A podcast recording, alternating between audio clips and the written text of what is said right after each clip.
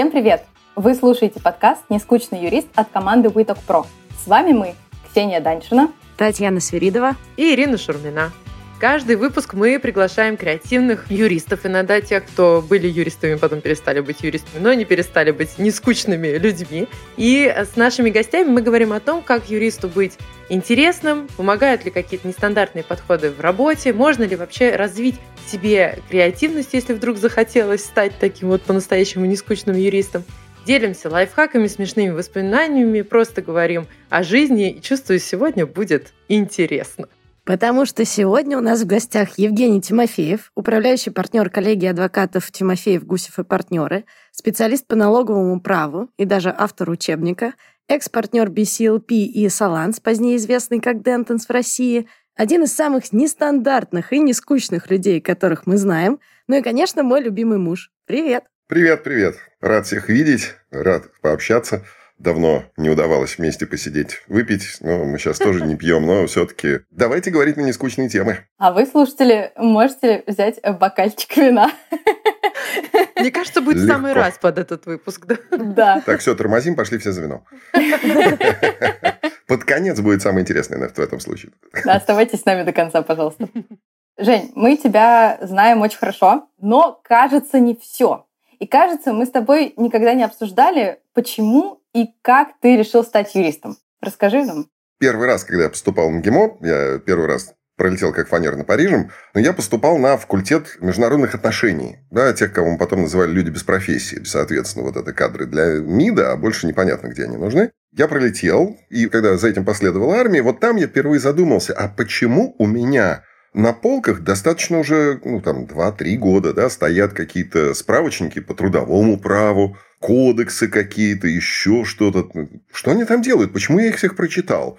И почему, когда у нас в восьмом классе появился предмет, нет, в девятом, а, основы государства и права, я так перед первым сентября решил прочитать, что это такое, посмотреть. Открыл учебник и закрыл только когда дочитал. Вот тут у меня только шарахнуло, что, блин, так на самом деле вот то, что мне нравится. Поэтому, когда я вернулся, я уже поступал на международное право, и вот так я и получился юристом. Подожди, я хочу здесь зафиксировать. То есть ты супер успешный юрист, сейчас основатель своей э, фирмы, не поступил с первого раза? Не-не-не-не, я пролетел. Там драматическая история была с потерей экзаменационного листа, там с чем-то еще.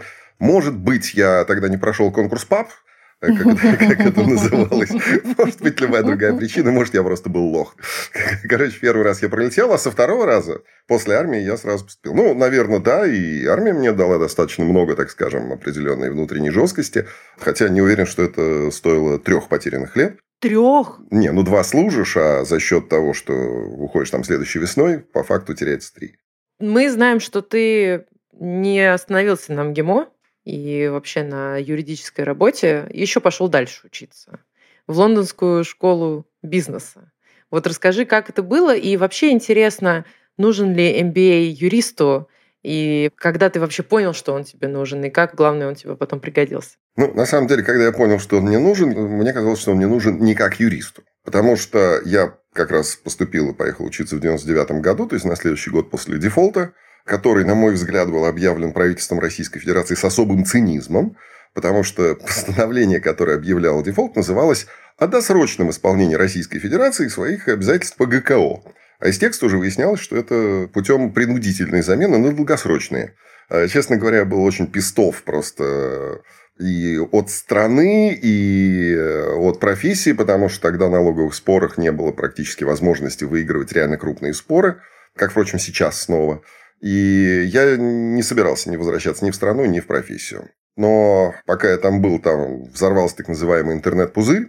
Рынок MBA был уничтожен сходу. В результате я, покидав шапочки кверху, знаете, такие с кисточками, на следующий же день я уже улетел, там, поняв, что без мазы на самом деле, то есть рынок труда был разрушен, вернулся в Россию и здесь обнаружил, что ситуация сильно поменялась.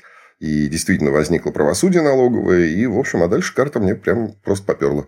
Что касается, пригодилось или нет, ну, безусловно, пригодилось. В двух причем ипостасях. Во-первых, ты понимаешь, как думает бизнес, то есть, какая система координат, какие там есть вещи.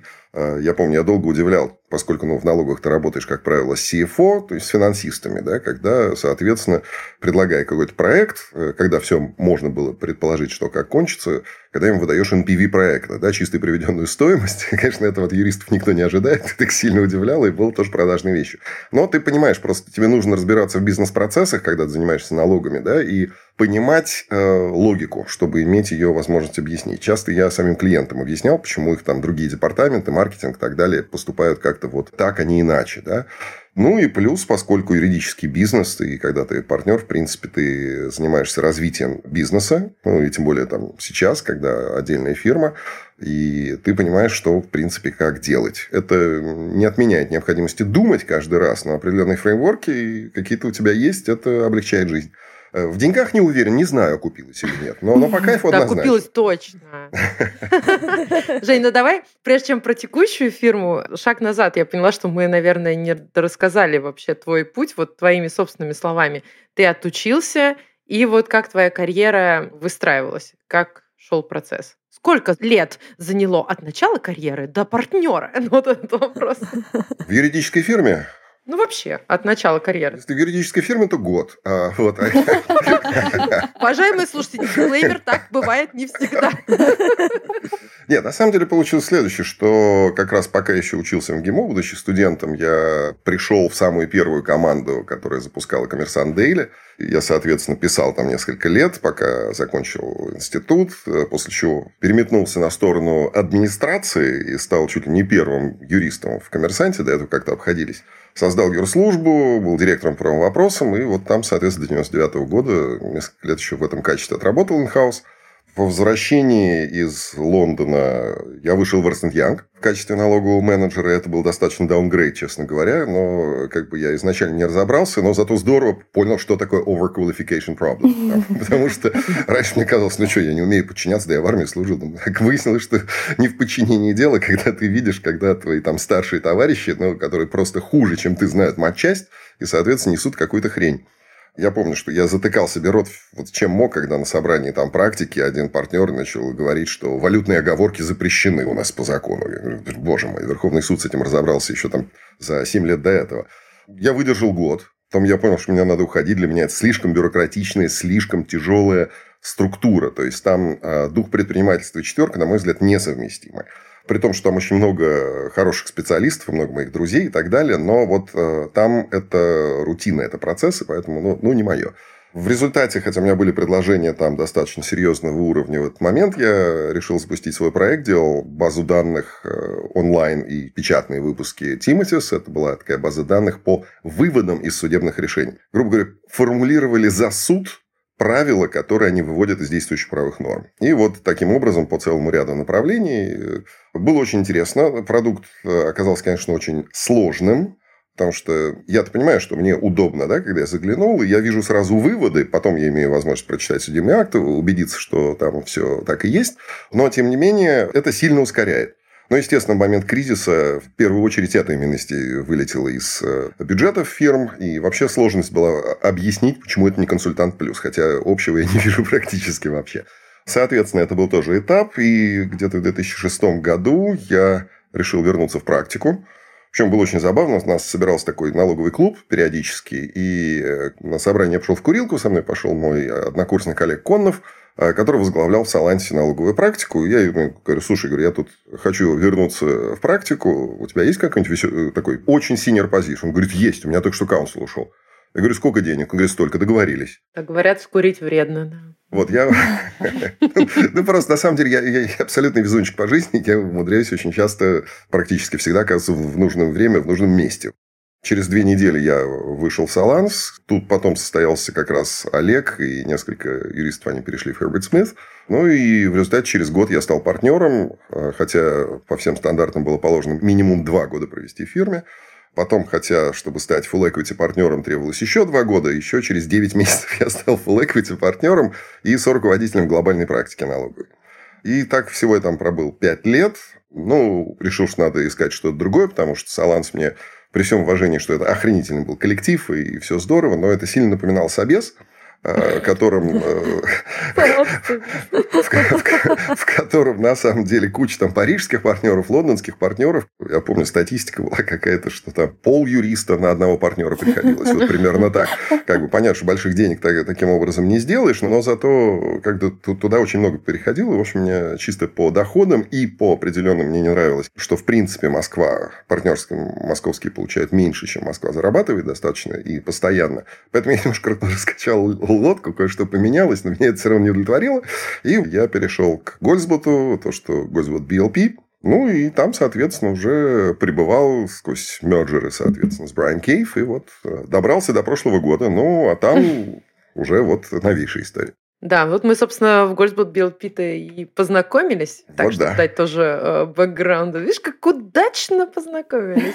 Все удачно вообще сложилось. Все прям как надо. Таня довольна. Очень. Это отлично. Ну, а теперь про новейшую историю. Вот у тебя своя фирма, ты управляющий партнер. Как ты себя чувствуешь в этом качестве?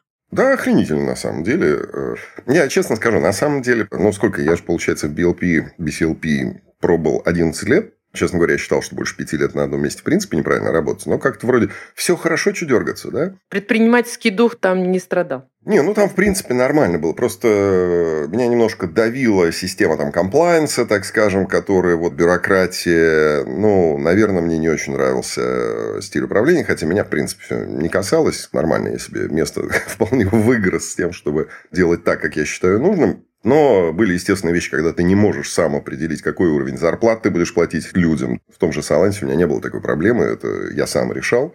Следить за партнерами, чтобы они не делали глупостей, но в голову никому не приходило. Потому что, ну, как бы подход, что все-таки люди взрослые, да, соответственно, и не будут глупости. Здесь это было сложнее, но, как бы, тем не менее, все было нормально. Но я каждые пару лет садился, я в Excel просчитывал возможный запуск своей операции. Но цифры не сходились никогда. Просто потому, что стабильный рынок, и между большими ребятами, в общем, протолкнуться крайне сложно. А здесь BCLP выходит за месяц практически, да, после начала всей этой э, хрени, и э, в результате рынок приходит в полную нестабильность. Ну, тут мне карта и поперла. Ты прочитал в Excel? А там уже было понятно, что читать э, бессмысленно, там надо было брать и делать. То есть, я, честно скажу, я некоторое время понаблюдал, я посмотрел, как работает э, внутри там Рульфы, я посмотрел, я понял, что мне все сильно не нравится.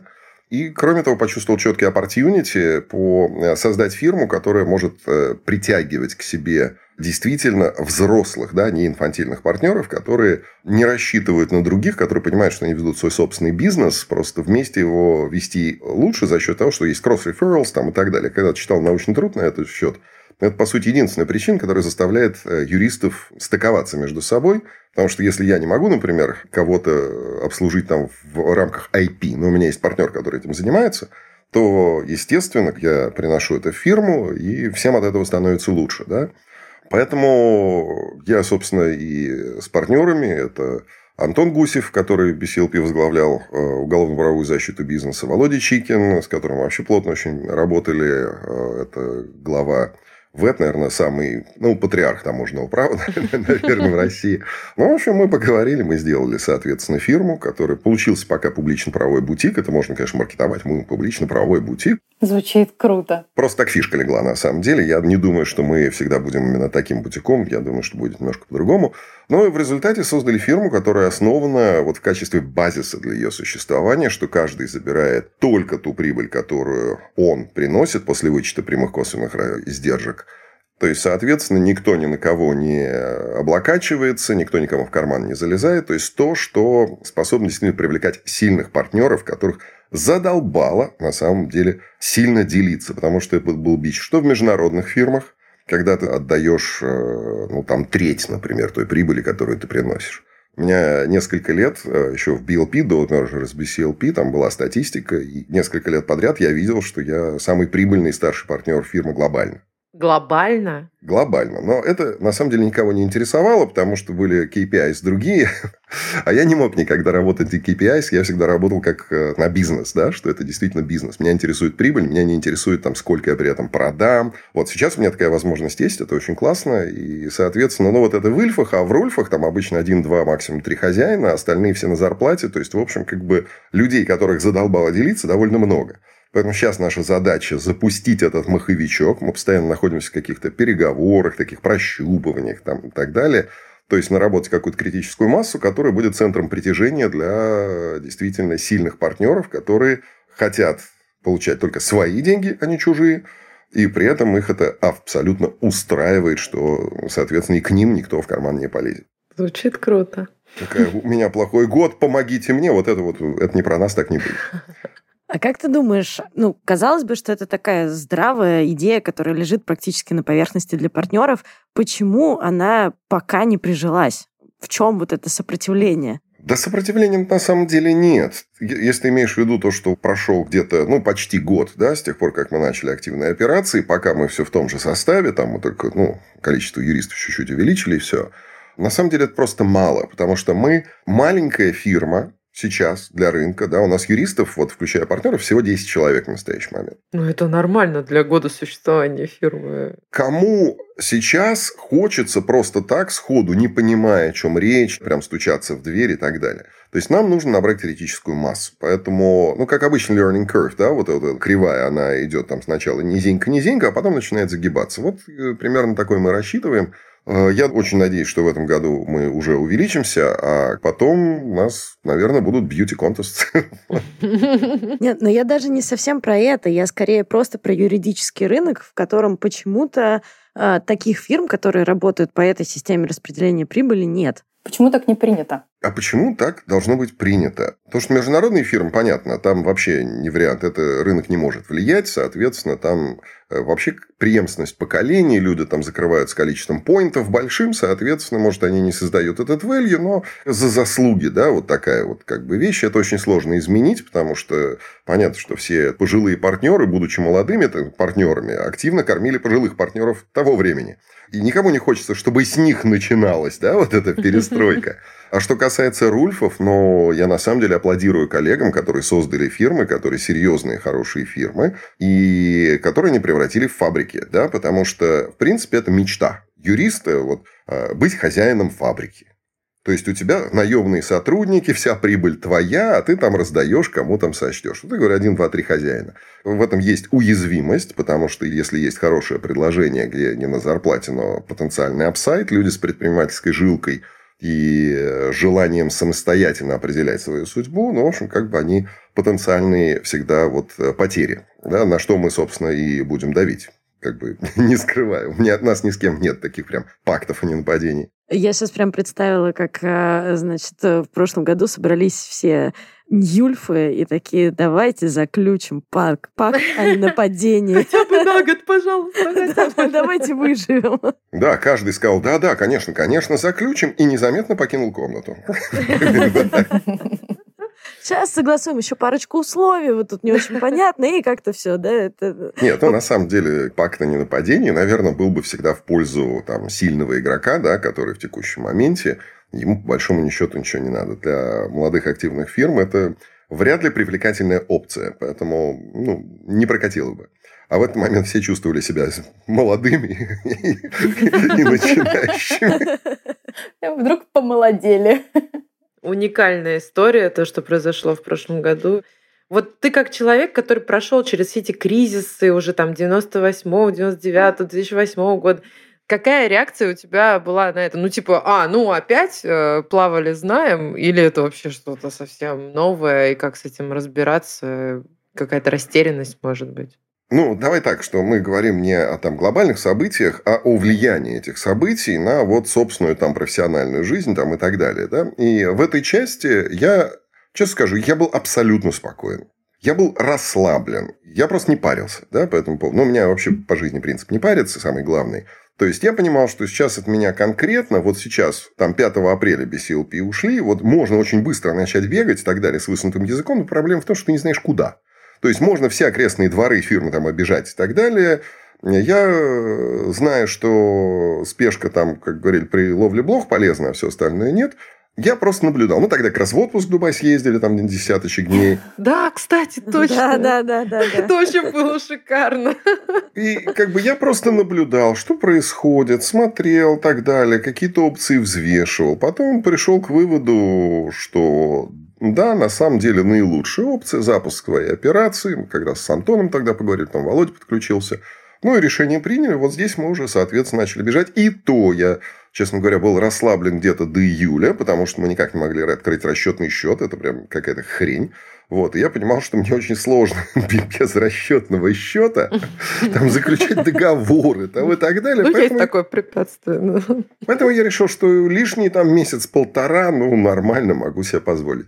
И реально, с, вот с июля мы, естественно, как бы побежали, все пошло активно. Я видел, как э, мы, некоторые прям добрые друзья, они были эти там 2-3 месяца просто белыми, и говорю, ты, а ты ничего не делаешь, а, а, а что будет? Я говорю, и не надо ничего делать, просто наблюдай. В какой-то момент нарисуется правильная линия поведения. Вот тогда надо резко и четко ее занять. Станет понятно. А вот пока тебе непонятно, что тут эмоционировать, да, соответственно, как бы ты просто спокойно, ну, может быть, да, все эти кризисы тоже меня научили, что что бы там ни было, во-первых, оно всегда кончается, во-вторых, соответственно, как-то ты все равно из этого вылезаешь. Ну, жизнь есть жизнь, есть вещи, которые ты не можешь поменять, соответственно, ты э, выбираешь линию поведения, которая дает тебе максимальную отдачу. Ну, вот, как бы все. Но это, мне кажется, точно этот опыт был полезен. Я просто помню как раз тот период. И я была, мне кажется, одним из тех людей, который был примерно белого цвета.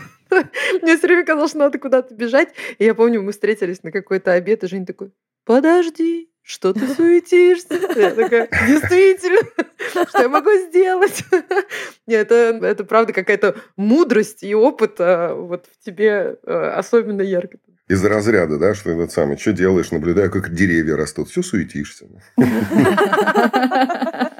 А про Дубай, я помню, вы когда поехали, ты выложил фотографию, теперь не очень разрешенную соцсеть, и пошли слухи. Я помню даже какие-то телеграм-каналы. Да, О, боже да, мой!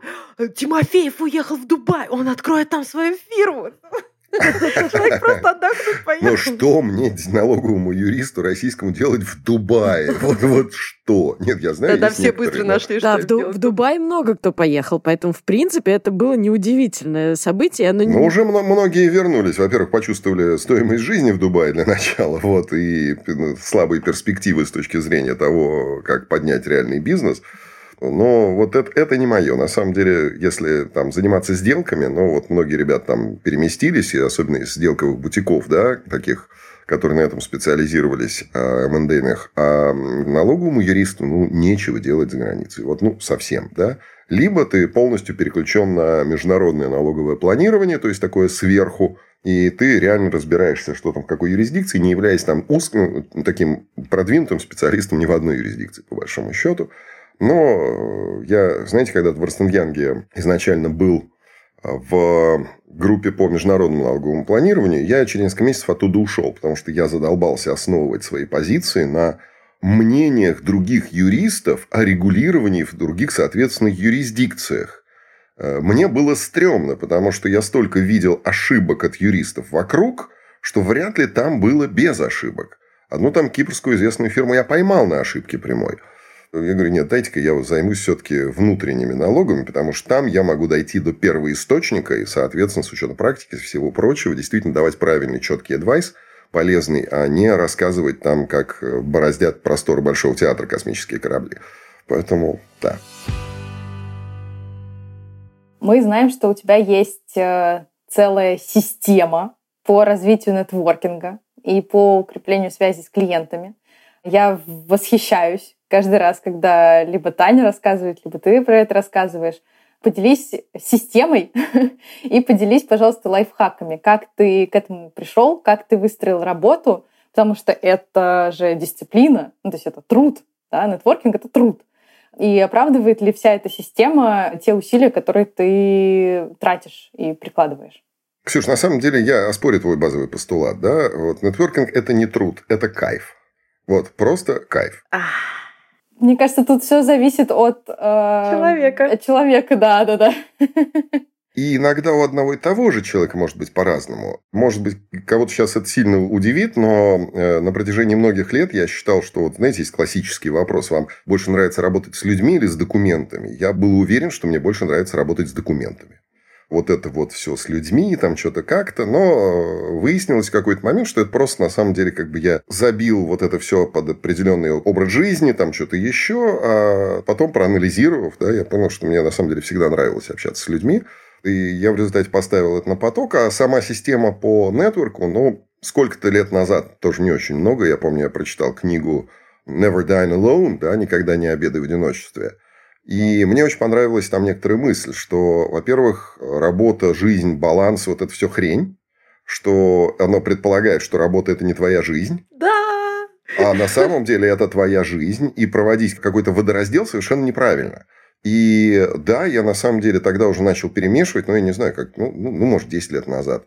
Достаточно активно, потому что, ну, реально, ты работаешь с людьми, ты как начинаешь с кем-то дружить, да, из клиентов и так далее, и какая тебе уже разница, да, там, относиться, где тут work, а где life, вот оно все в перемешку, поэтому там у меня многие клиенты были дома, да, ну, в качестве действительно друзей, я стараюсь как бы со всеми развивать какие-то отношения, действительно переводить в дружеское русло. Естественно, при условии, что человек мне симпатичен. Да? Потому что если человек не симпатичен, ну, бесполезно пытаться. Это реально будет...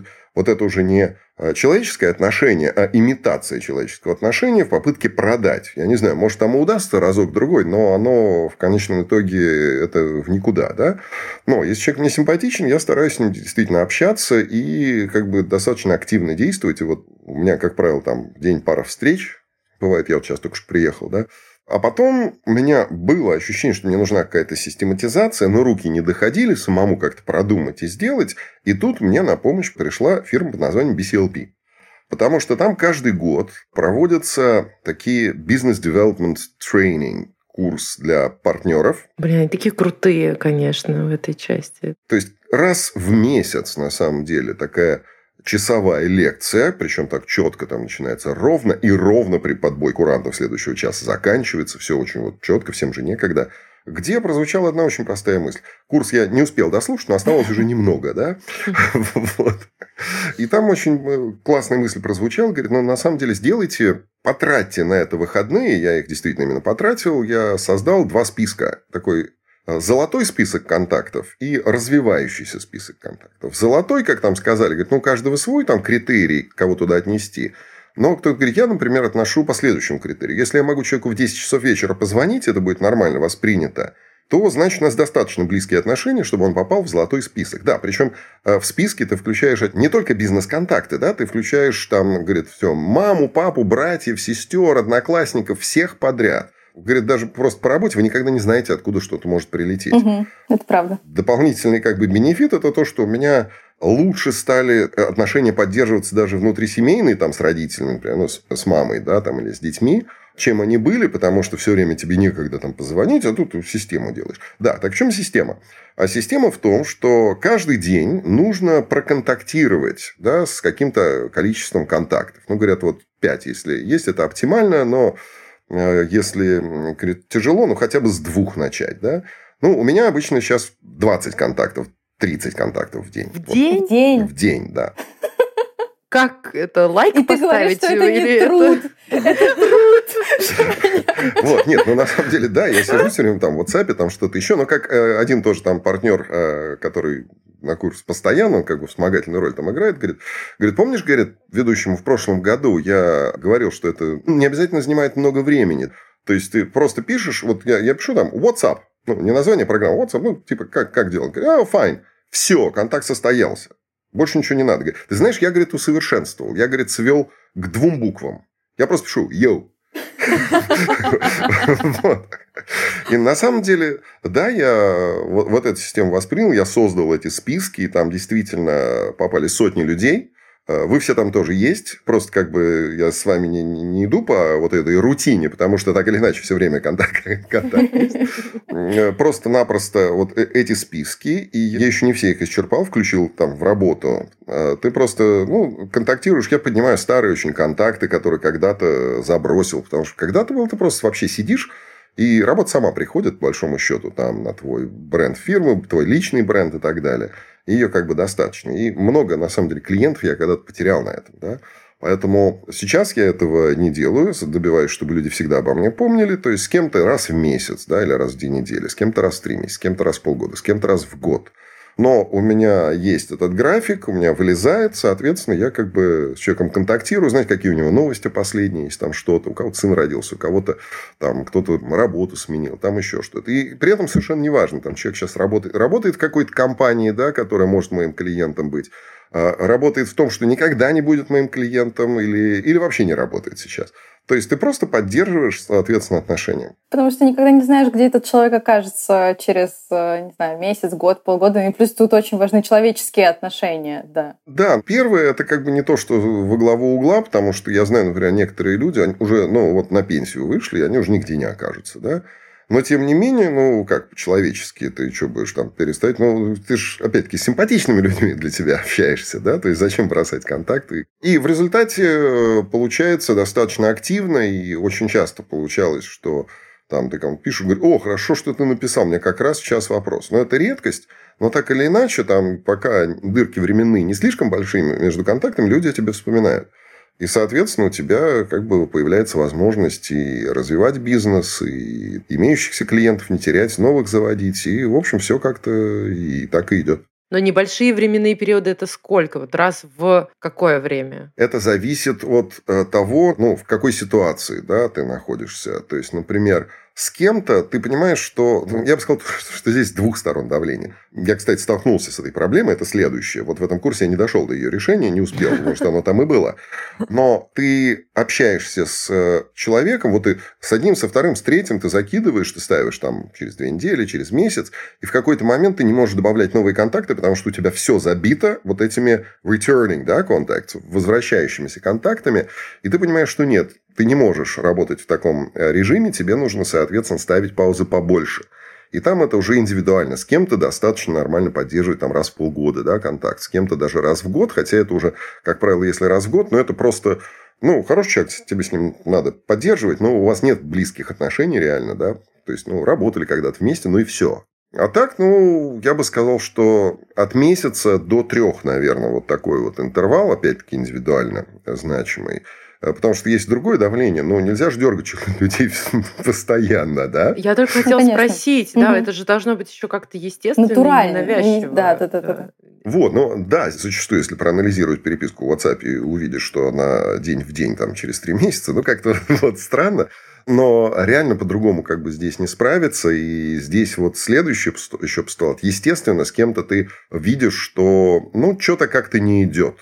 Можно немножко поднажать, особенно если речь идет там, о первой встрече какой-то, да, ну и посмотреть, что из этого получится. Ну, а с другой стороны, э, если что-то где-то не проворачивается, ну, значит, э, я завел себе отдельный такой разделчик архив. Вот, и, соответственно... Хорошо, как... что не черный список. Ну, в определенном смысле, наверное, это самое. Ну, то есть, типа, я скидываю, ладно, не буду контактировать, пока что-то не произойдет, да, специально. Потому что, ну, не, не видно энтузиазма с другой стороны, например. Это вот Просто чтобы не терять время, наверное. А так мы понимаем, что клиентов э, компаний вокруг достаточно значимых, серьезных очень много. И везде есть приятные люди, с которыми интересно общаться, и, соответственно, заводишь новые знакомства. Грубо говоря, их хватит на то, чтобы общение с людьми из этих компаний приносило кайф. Нет э, того дефицита, который бы потребовал жертв в виде общения с людьми, с которыми общаться не хочется.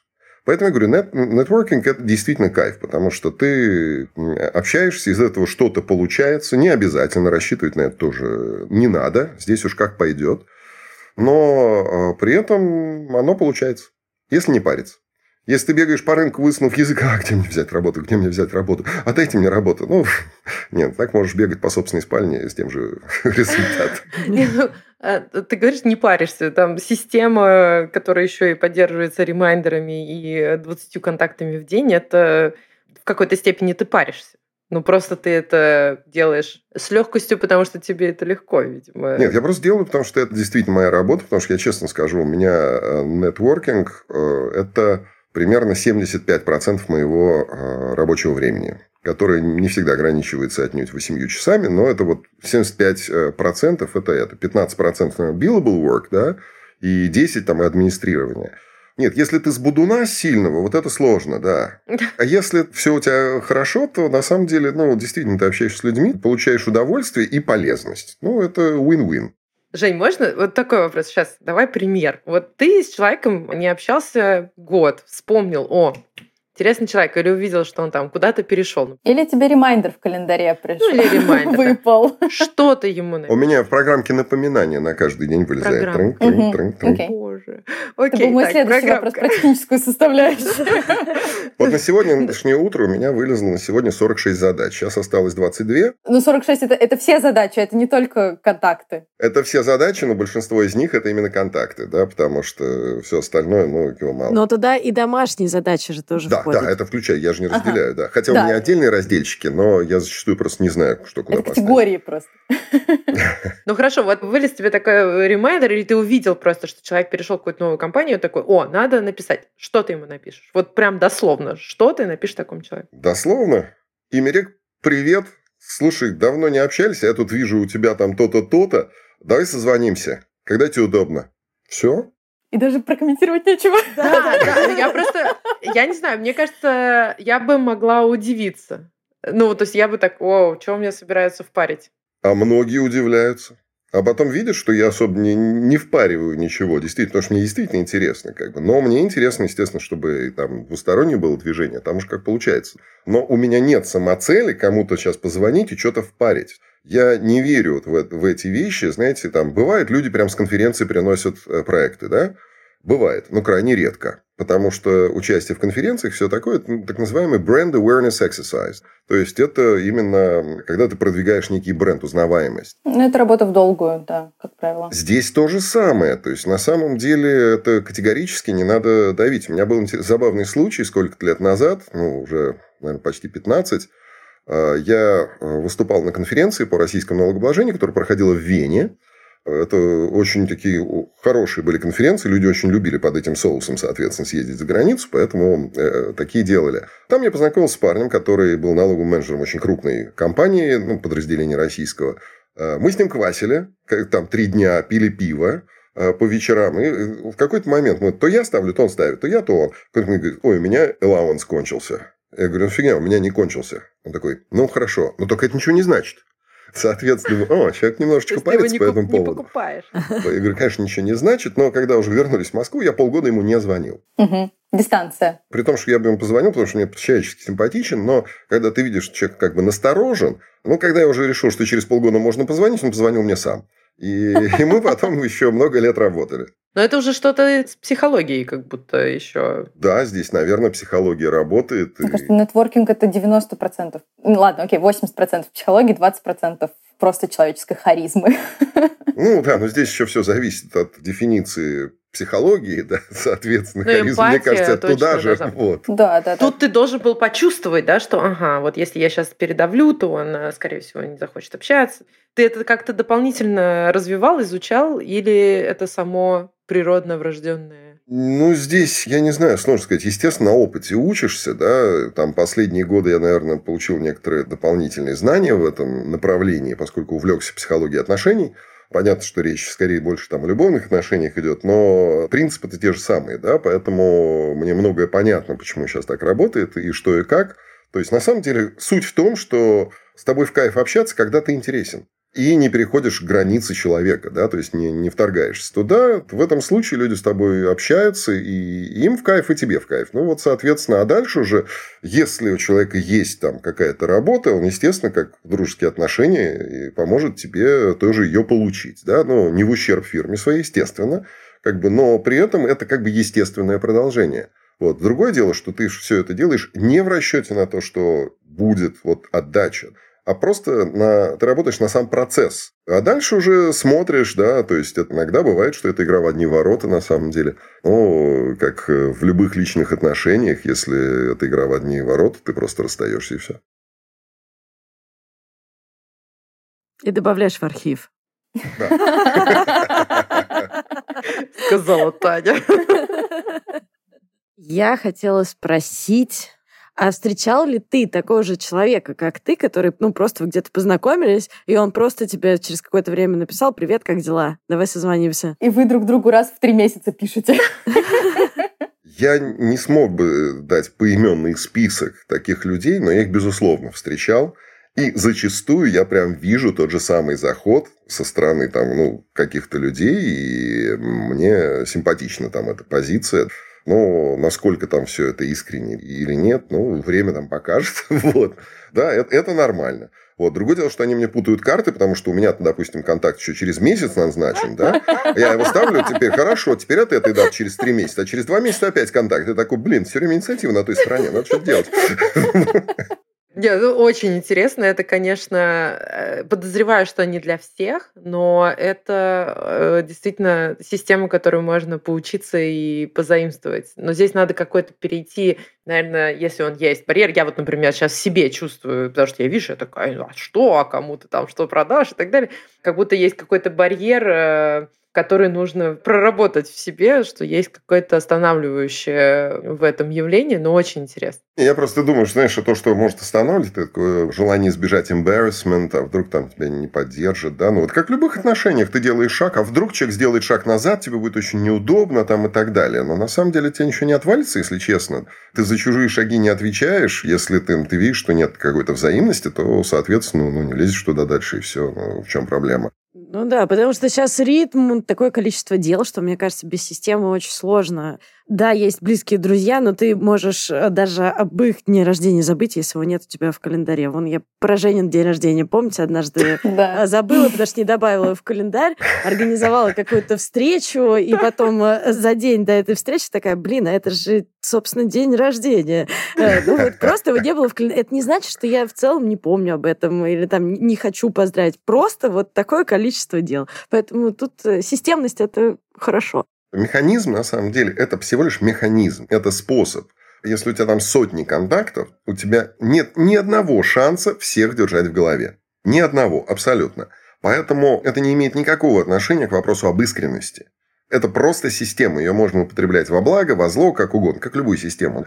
То, что искренность здесь должна быть, потому что без искренности ничего хорошего не получится. У тебя, может быть, прокатит один раз, но и все. Люди это очень легко считывают. Ну, то есть, что ты им пишешь именно для того, чтобы что-то впарить. Да, мне здесь как раз очень импонирует вот этот подход, что я пишу только тем, с кем мне в кайф да, сейчас, с кем да, мне интересно. Да. И вот, вот это, я наверное, хотела ключевое. подсветить, да. Но здесь есть, правда, еще один нюанс, потому что зачастую я пишу людям, которых в глаза не видел еще не было возможности для симпатии, собственно, возникнуть. Но тебе любопытно с ними познакомиться. Да, вот здесь действительно человек может быть мне полезен по бизнесу, да? Исходя из этого, я определяю его как таргет. Другое дело, что я не хочу из него сразу что-то там сильно получить. Я хочу с ним встретиться, посмотреть. Если мы друг другу будем симпатичны, дальше вот как-то это развивать, э, что потом приведет или не приведет там, к бизнесу и так далее. То есть, это некий такой первичный ну, отбор, да, потому что ты же не можешь там 8 миллиардам людей там писать, давайте встретимся и решим, кто из вас мне симпатичнее. Золотой миллиард определю и буду с ним общаться. Извините, жизни не хватит. Поэтому ты определяешь, естественно, людей, которые могут быть полезны, если ты с ними еще не знаком, да, и, соответственно, дальше среди них уже формируется определенный круг. Это как бы нормальное общение. Мы все общаемся в каких-то своих кругах,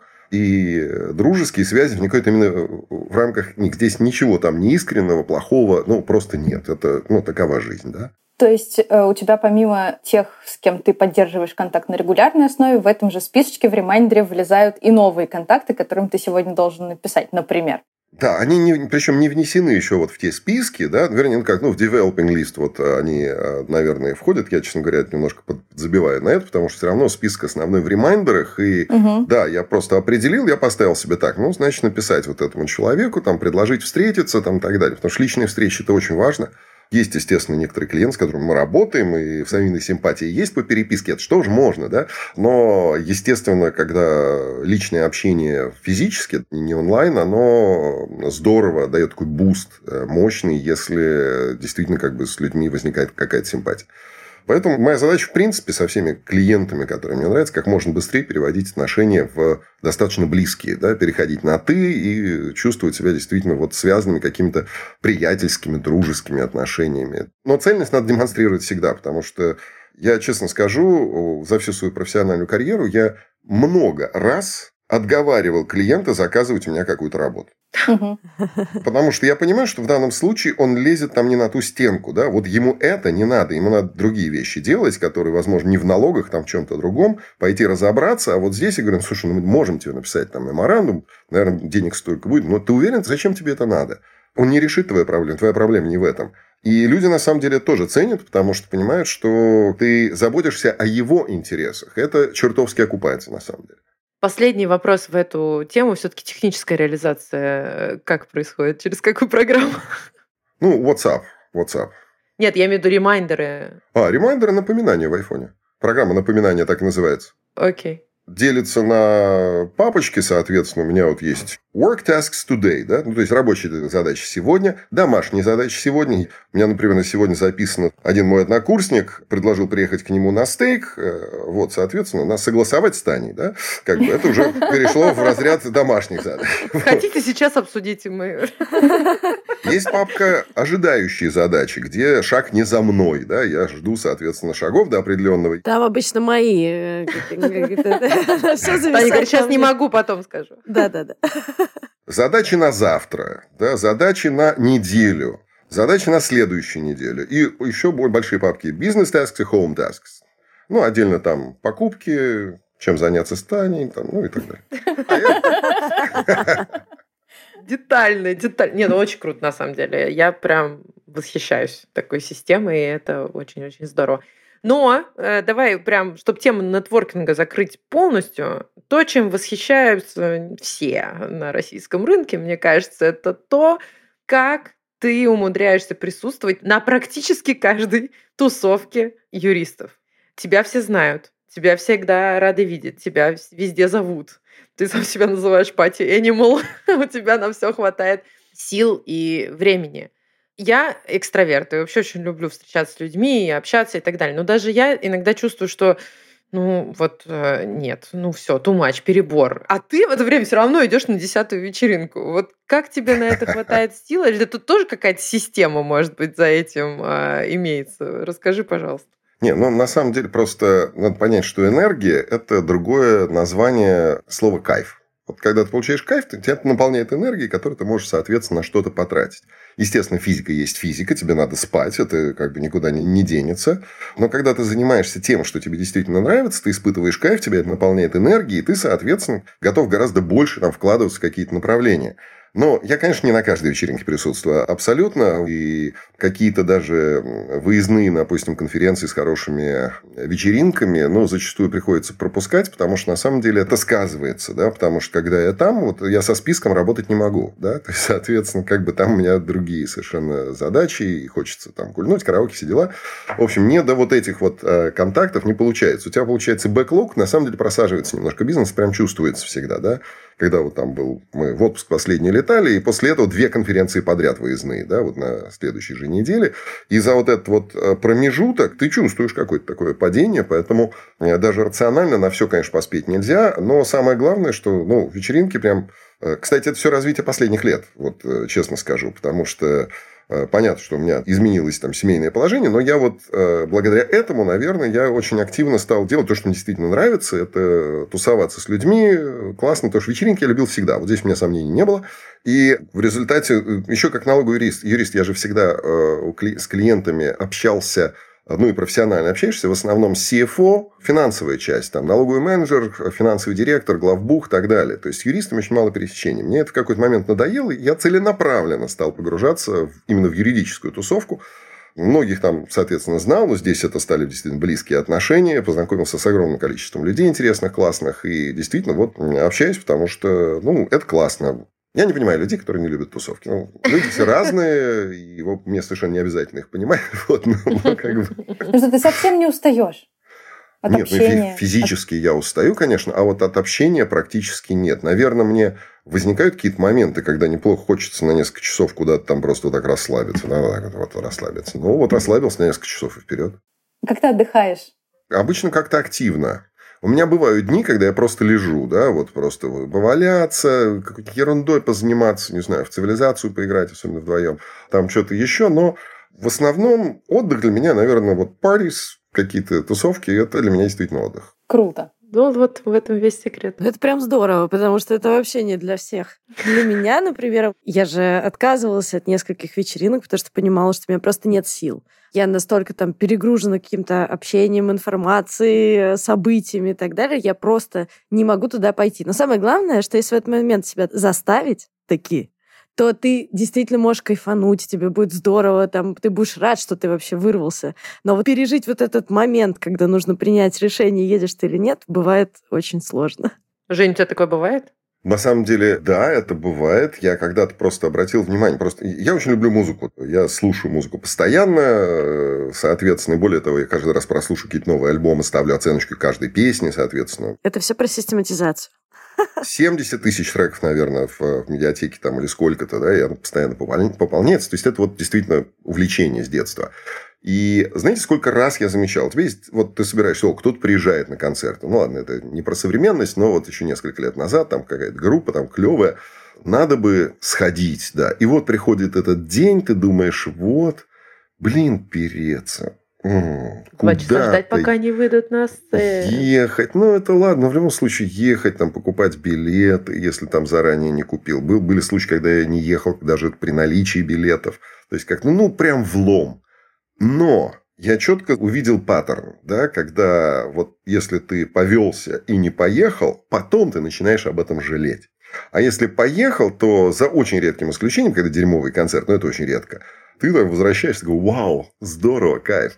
Все, поэтому вот это вот усилие зачастую надо действительно применять, то есть толкнуть себя. Считайте, что такая форма самопинка. Это, это полезная вещь. Я в такие моменты обычно всегда считаю до трех и делаю. То есть я даю себе три секунды условно на то, чтобы принять решение. Ну, и я знаю, на самом деле, что я сделаю через эти три секунды, но мне это дает определенный boost. Так, Женя, у нас для тебя есть э, блиц. Мы с нашими гостями устраиваем такую неожиданную часть, задаем короткие вопросы, просим на них ответить, не думая вот сходу, но если захочешь что-то прокомментировать дополнительно, мы не смеем тебя останавливать. Ну, то есть не то, не то что да-нет, да? Вот как-то... Не, нет, да, там они по открытые. вопросы. Они да, открытые, они открытые. Так не получится ответить. Да, поехали. Жень, какой у тебя самый главный талант? И тут ответ «да». Ну, я не знаю, наверное, определенный оптимизм. И сюда вот укладывается и лозунг по жизни не париться и так далее. То есть, а что это означает? Это означает, что ты просто принимаешь обстоятельства такими, какие они есть. Ну, если ты не можешь изменить, ты их принимаешь, да, и определяешь наилучшую линию поведения. Я не вижу смысла расстраиваться из-за чего-то такого, что ты не можешь изменить. А если можешь изменить, значит, ты изменяешь тоже, что расстраиваться. Я не вижу логики, да, вот в этом во всем. В каких-то переживаниях э, я когда-то подумал еще очень давно, что интересно, я никогда не волновался на экзаменах. В жизни никогда. Да? Хотя сдавать их приходилось очень много. Почему? Потому что я не мог понять, когда это делать. До экзамена ничего еще не происходит. Чего волноваться? Во время экзамена ты должен концентрироваться на том, чтобы его сдать. Тебе ну, некогда волноваться. А после все уже произошло. Ты уже повлиять не можешь. Все.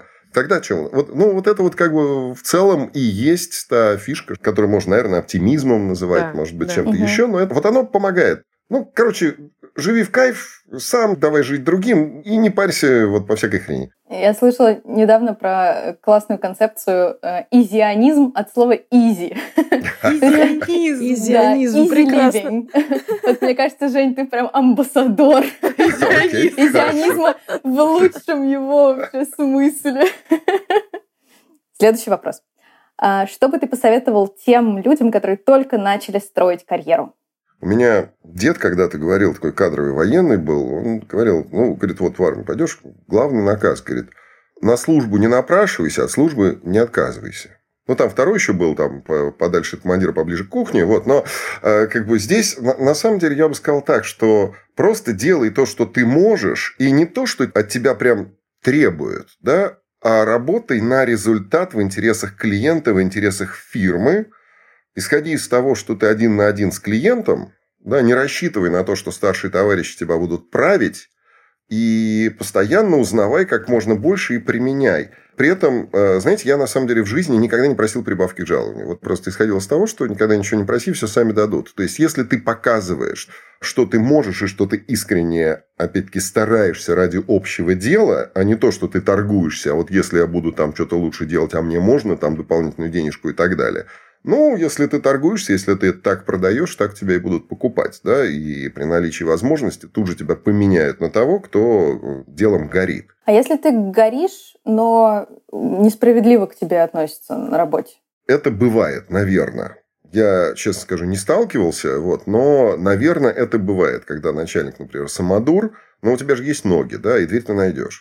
Вот я не, не вижу в этом проблем. Но самое главное, что любой человек должен понимать сначала стулья, потом деньги. Угу. Да. Э, я помню, когда еще в Салансе была девушка одна, associate, которая говорит, вот, а почему вот мой однокурсник работает, а тоже мы вообще с одного курса, а у него зарплата значительно больше, чем у меня. Я говорю, давай посмотрим. Вот э, по нашим... Показал ей финансы просто, что юрист становится прибыльным там с 861 часа. Вот у тебя, говорю, 1100 часов. То есть, на самом деле, это там сколько? 239 часов прибыли. А у него 1700. То есть, у него, соответственно, 839 часов. Как бы так, может, он должен в 4 раза больше, чем ты получать, наверное, в 3, да, а не вот на эту маржу. Просто, ну, ты понимаешь, что когда человек... Не, ну, если мне столько платили, я бы тоже лучше работал. Вот так не работает, извините. Вот так не мотивация. Да, соответственно, если мотивация такая, ты мне От этот самый... Нет, это Мгм. все, это, это, это не жилец человека, в общем, до свидания. Поэтому основной совет просто э, делайте хорошие стулья, да, и смотрите, что получится. Получается плохо с той стороны, но здесь, здесь делает базовый принцип. Хорошим на хорошее, плохим на плохое. Если ты делаешь хорошее, а тебе делают плохое, значит, поворачивайся и уходи. Ничто не уперлось в конкретное место. Класс. Класс, спасибо. Здорово. Следующий вопрос. Сплетни, сплетни. Да-да-да, посплетничаем немножко. Кого из юристов на российском рынке ты считаешь по-настоящему нескучным? Один-два человека. Ух. Вот это для меня вопрос врасплох. И опять-таки, вот сейчас вот у меня список из э, сотен имен, и он так... Я пытаюсь его сжать с тем, чтобы э, найти ответ на этот вопрос. На вскидку очень тяжело.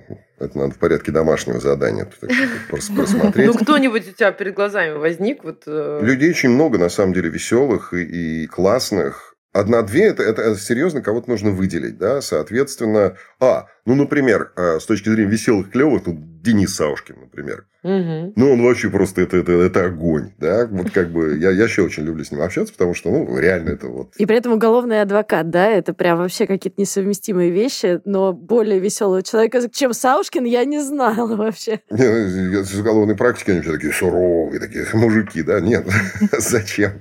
Естественно, там есть и кто-то еще, но я именно по веселости, да, там э, пытаюсь набрать. Потому что людей, с которыми клево и в кайф общаться, очень много. Окей, у нас есть лидер. Мы выделим Дениса Не, отдельно. он, он один из, я просто не могу сейчас остальных вспомнить. Мы просто список гостей на подкаст составляем, поэтому... Денис у нас пойдет а, внеочередным, значит. Будем приглашать.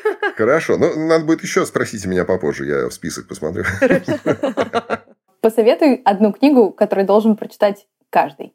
Ну, вот должен прочитать это сложно. На- Наверное, если должен прочитать, исходя из там вот о чем мы говорили, там подход к бизнесу и так далее, вот это я бы рекомендовал, я не помню автора, но никогда не обедай в одиночестве. Она здорово поворачивает мозги.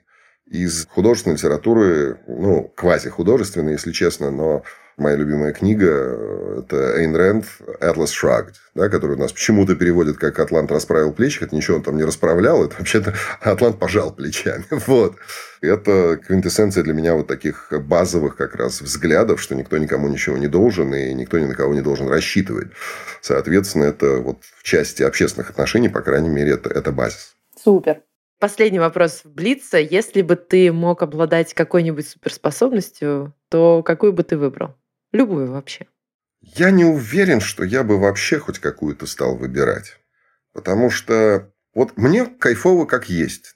Какую выбрать? Не Ну, знаю. если бы раздавали, ну все. Дырки в потолке глазами прожигать.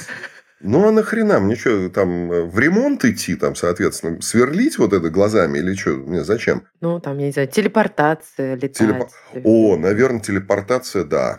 Вот, вот, вот здесь правда твоя. Я с детства просто мечтаю. Я помню, что всегда идешь в школу, думаешь, блин, ну когда ноль транспортировку изобрету? Дом нажал на кнопку, опа, и ты в классе уже. Хорошо, что одеться успел. Ну, как бы вот, вот ее все нет и нет. Вот, вот это ценно, да. Я бы прям с удовольствием. Сойдемся на этом. Я, это просто моя тоже, э, мой выбор номер один, я поэтому Да, мой тоже теперь. Класс. Теперь немного о личном. Вы, Таня, Женя, очень яркая юридическая пара. И мне очень интересно, как вам удается находить баланс между личным и рабочим. Есть ли у вас э, такие классические юридические баталии за ужином, или наоборот, э, вы не разговариваете на профессиональные темы и фокусируетесь только там, друг на друге, на, ли, на личном? Поделитесь, пожалуйста, оба желательно. Я вот, я вот, Ксюш, я вот так представил. Пришли домой, переоделись, сели напротив друга глаза в глаза и сидим до отбоя. Во-первых, сложно прийти домой, потому что мы часто работаем из дома. Ну да. Прийти переодеться и сесть смотреть друг на друга – это сложно. А главное, не очень интересно, если честно. То есть надоест это, это, это прямой путь куда-то никуда, мне кажется. Ну давай, Танюша, ответь, пожалуйста, ты на этот вопрос сначала. Какой у тебя взгляд? Мне кажется, что мы вообще не выключаем какие-то профессиональные разговоры дома. Мы часто друг с другом там о чем-то советуемся, обсуждаем просто какие-то проблемы, но при этом э, мы делаем это не то, что мы сели такие, обложились ГК, хотя, кстати, у нас было несколько споров, мы прям спорили о том, что написано в АПК в какой-нибудь конкретной там э, статье, а написано там так или по-другому, мы прям спорили до того, что мы открывали э, АПК, и вот кто-то признавал свою ошибку. Такое ну, это бывает. ты открывал, потому что умеешь открывать АПК с телефона? Нет, на самом деле, этот вопрос э, нам, помню, задавали. Помнишь, когда было интервью для параграфа э, Оли Демидовой, да, там был вопрос, а вот это вообще нормально, там, юристам жениться на юристах, там, и как-то это самое. Я говорю, ну, слушайте, это, по-моему, охренительно, просто потому, что если с тобой человек, который работает в той же сфере, ты понимаешь его ум, да, там, так далее. Это, это же все тоже важные факторы с точки зрения притяжения. Соответственно, ты же не будешь жить там с глупым человеком, да. Я тогда сказал, а как быть, если у тебя, например, вот ты юрист, а супруг у тебя ихтиолог? Да? Вот пойди пойми, вот что он там говорит про этих, это вот э, имеет смысл или нет? Ну, можно слушать бесконечно, вот такие. И потом, говори, я, говори. если мы оба любим право, нам как раз мы можем слушать бесконечно, поддерживать эти беседы, а вот про китов я бы долго не выдержал, честно. Если киты туда относятся. Но мы не то чтобы все время дома обсуждали сложные юридические проблемы. Мы о чем только мы не разговариваем. Особенно я всегда вспоминаю пандемию, когда мы проводили вместе 24 часа э, в сутки в самом, ну, практически в самом начале отношений, когда мы переговорили, мне кажется, обо всем. И глубже узнать уже было человека невозможно. Мы уже, вот как закончился карантин, там, в принципе, мне кажется, все ну, было уже понятно. Пошли, да. И свадьба была супер. Да. Спасибо. Просто, знаете, я каждый раз вспоминаю и хочу сказать вам спасибо за то, что вы такую свадьбу сделали, потому что ну, это что-то грандиозное. Такой праздник э, любви и жизни и любви к жизни могли сделать Не, ну, именно вы. Таня в ошейнике с гитарой, поющая I was made for loving. Это было круто прям вообще. С этим с раскрашенным парнем под кисов. Ну, там вообще все было классно. Потому что Мне кажется, нам придется выложить пару фоток. А, да. Да, да. Какая у нас была свадьба, такие, собственно, и мы. Мы такие э, и дома. Конечно, бывает у нас периоды, когда мы просто молча смотрим сериалы. Они у всех должны быть. Но на самом деле есть какие-то вещи, которые мы делаем вместе, это в кайф, какие-то вещи мы просто сидим там, делаем раздельно, да, ну, или кто-то из нас как раз идет на тусовку, а другой, например, не идет, потому что ему вот сегодня там плохо себя чувствует, либо там у него своя тусовка и так далее. То есть, ну, как-то у нас нормально с точки зрения того, что мы вместе испытываем кайф, а по отдельности, то есть, мы как бы все время друг про друга помнишь, но при этом не имеют какой-то созависимости, а просто вот двум людям охренительно в кайф. Ну, классно, сбалансировано очень. Но еще классно, что на юридические тусовки можно вместе ходить. Не обязательно кому-то оставаться дома. А, мы обычно приходим, расходимся, периодически встречаемся. Обычно на перекурах. Но здесь есть, кстати, минус. На самом деле, э, вот в такой ситуации э, флиртовать сложнее. С другими. Мы можем реже встречаться. Да ладно, ладно, ладно. Обожаю. Перед завершением у меня есть к тебе просьба. Я знаю, что на будущем юридическом форуме в Воронеже у тебя будет целое выступление на тему «Как юристу быть или стать счастливым». Вот в качестве эксклюзива для наших слушателей можешь рассказать коротенький, но емкий такой основной секрет. Как же быть счастливым юристом? Да, на самом деле я рассказал в самом начале, в общем и целом. Опять-таки, это не мои мысли, это есть такой психолог Марина Комиссарова, она же известная как эволюция, и я просто и по себе, и по наблюдениям за другими увлекаюсь этой темой. Все на самом деле достаточно просто. Да? Все занятия человека можно разделить на какое-то количество. Там, ну, у него 12 да, ресурсов. Если ты занимаешься какой-то областью, тебе это в кайф, это дает тебе энергию, которую ты можешь, соответственно, э, использовать, чтобы заниматься чем-то другим и докачать что-то, какое-то занятие для того, чтобы оно тоже приносило тебе кайф. В результате, если у тебя вот эта прокачка идет, ты можешь получать кайф от всего, что ты делаешь, да, вот э, от всего. И при этом означает, что у тебя как раз а кайф, как мы говорили, это и есть энергия, да.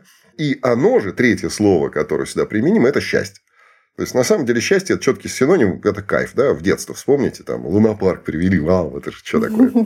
Рецепт очень простой, то есть, надо заниматься максимально тем, что нравится, а если что-то не нравится, но какая-то необходимость, значит, ну, надо научиться это любить, видоизменив что-то, еще как-то. Еще мне понравилось, если у тебя есть ноги, есть дверь, вот. Да, да. Это тоже, да, ну, конечно, на самом деле, просто смысл сидеть и скулить, да, ты просто идешь и делаешь там, где хорошо и, и правильно все.